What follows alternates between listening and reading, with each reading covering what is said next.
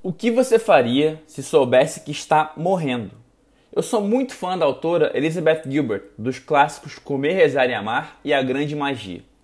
Por isso, quando soube que ela foi entrevistada pelo Tim Ferriss no podcast dele, não tive nenhuma dúvida em escutar. A primeira troca entre ambos, que me marcou muito, foi quando a autora falou sobre calar a própria mente sabotadora. Segundo a autora, o nosso propósito é a única maneira de experienciarmos paz a Gilbert crava que só conseguimos silenciar o barulho interno quando estamos exercendo a nossa arte, o que nascemos para fazer.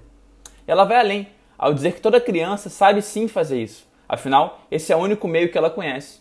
Só que com o tempo ficamos adultos e conhecemos outros artifícios não saudáveis que também nos ajudam a conquistar, ao menos momentaneamente, esse desejado silêncio interior.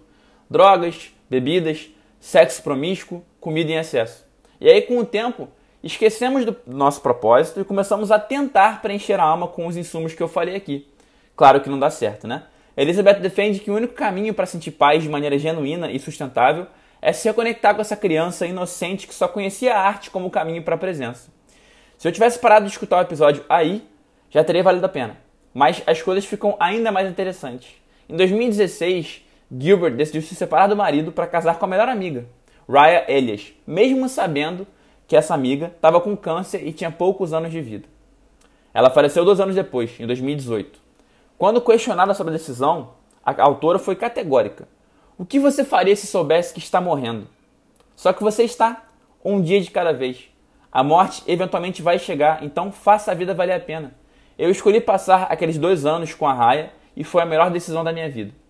Lindo, né? E você? Diante da sua realidade atual, e diante do, da noção de que estamos morrendo um dia de cada vez, o que você decide fazer imediatamente com a sua vida?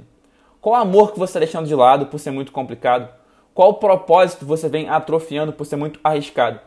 Aprenda com a autora Elizabeth Gilbert e siga seu coração de uma vez por todas. Hoje, agora. E conte comigo no caminho. Hoje sempre, vivendo de propósito.